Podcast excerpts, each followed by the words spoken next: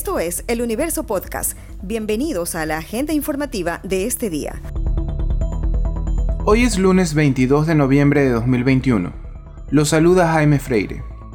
Los presidentes de Colombia, Iván Duque, y de Ecuador, Guillermo Lazo, anunciaron el domingo 21 que el próximo 1 de diciembre será la reapertura de la frontera terrestre entre ambos países, luego de una reunión de trabajo que sostuvieron en Carondelet. Duque señaló que esta reapertura contará con todos los controles epidemiológicos para evitar algún rebrote del COVID-19 en ambos países. En tanto que Lazo indicó que esta medida evitará que continúe la extorsión de bandas criminales a familias colombianas y ecuatorianas que buscan cruzar la frontera por pasos irregulares. Hemos, como usted también lo transmitirá, acordado que el próximo primero de diciembre se dará la reapertura de nuestras fronteras. Una reapertura ordenada, estructurada, bien focalizada, para seguir manteniendo entre los dos países todos los controles epidemiológicos que garanticen la seguridad de nuestros ciudadanos. Pero esa reapertura no solamente es un importante mensaje a las regiones de frontera, sino también a la continuidad de la comunicación y la conectividad entre nuestras naciones. Asimismo, es de enorme satisfacción ratificar el anuncio del presidente Duque de que el primero de diciembre abriremos las fronteras eh, que unen a Colombia y a Ecuador. Y este no solamente es el resultado de que ambos países hemos avanzado en el control de la pandemia, en el control del COVID, sino que también damos una solución a un problema de seguridad a través de caminos ilegales que unen a Ecuador y Colombia.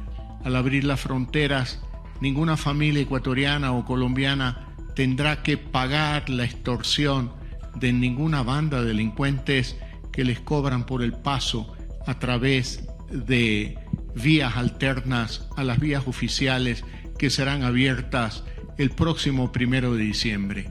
Ambos mandatarios también analizaron otros temas como la inseguridad y el crimen organizado, compromiso acordado en la COP26 y emprendimientos. Desde este lunes 22 de noviembre, un primer grupo de estudiantes de 15 a 17 años de bachillerato de colegios técnicos y rurales a nivel nacional y de bachillerato en las Islas Galápagos retorna a las aulas. Este retorno obligatorio a clases presenciales se da luego de la aprobación realizada por el COE Nacional tras pedido del Ministerio de Educación. El regreso a clases tiene varias fases y en esta primera etapa, según la ministra de Educación María Brown Pérez, volverán a las aulas 402.309 alumnos de 15 y 17 años. La segunda etapa está fijada para el 6 de diciembre y corresponde el retorno para el resto de estudiantes de bachillerato y básica superior. El sector productor e industrializador de café para exportación no cuenta en estos días con materia prima, debido a que el grano que se importa para complementar la cifra que permite exportar café tiene retrasos por la crisis de los contenedores. Así lo informó Pablo Pinargote, gerente general de la Asociación Nacional Ecuatoriana del Café, ANE Café. Según el directivo, debido a la escasez de contenedores a nivel internacional, se ha incrementado el costo de envío en un 500%, lo que hace que la materia prima sea súper cara para la industria ecuatoriana. Agregó además que el costo de los complementos que se necesitan, como el aluminio y los cartones, se ha encarecido, lo que también genera crecimiento de la inversión para la elaboración de café industrializado. Entre enero y octubre de 2021, los bancos privados otorgaron 1.698 millones de dólares en microcrédito que de acuerdo con la Asociación de Bancos del Ecuador representa un crecimiento del 62% en relación con el 2020, es decir, 653 millones de dólares más. En el mismo periodo, el año pasado se otorgaron 1.045 millones de dólares, en tanto que en 2021 fueron 1.698 millones. Para Asobanca, el aumento del microcrédito es una buena noticia para reactivar la economía y cita a la Superintendencia de Compañías, institución que establece que el 64.7% de las compañías en Ecuador son microempresas. Esta noticia ha estado entre lo más leído del universo.com en las últimas horas.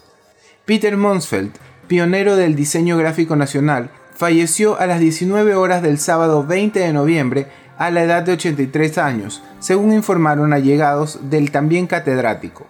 Nacido en Berlín el 13 de febrero de 1938, Musfeld llegó a Guayaquil en los años 60 y desde entonces fue parte del surgimiento de la industria publicitaria ecuatoriana. Musfeld, quien se nacionalizó ecuatoriano en 1980, desarrolló sus visiones artísticas en varias exposiciones en los museos y galerías nacionales. Fue el único diseñador ecuatoriano incluido en la monumental obra de la editorial Tasken sobre la historia mundial del diseño gráfico. Su deceso ha causado consternación en el ámbito publicitario y artístico. Esto fue lo más destacado de la jornada. Hasta la próxima.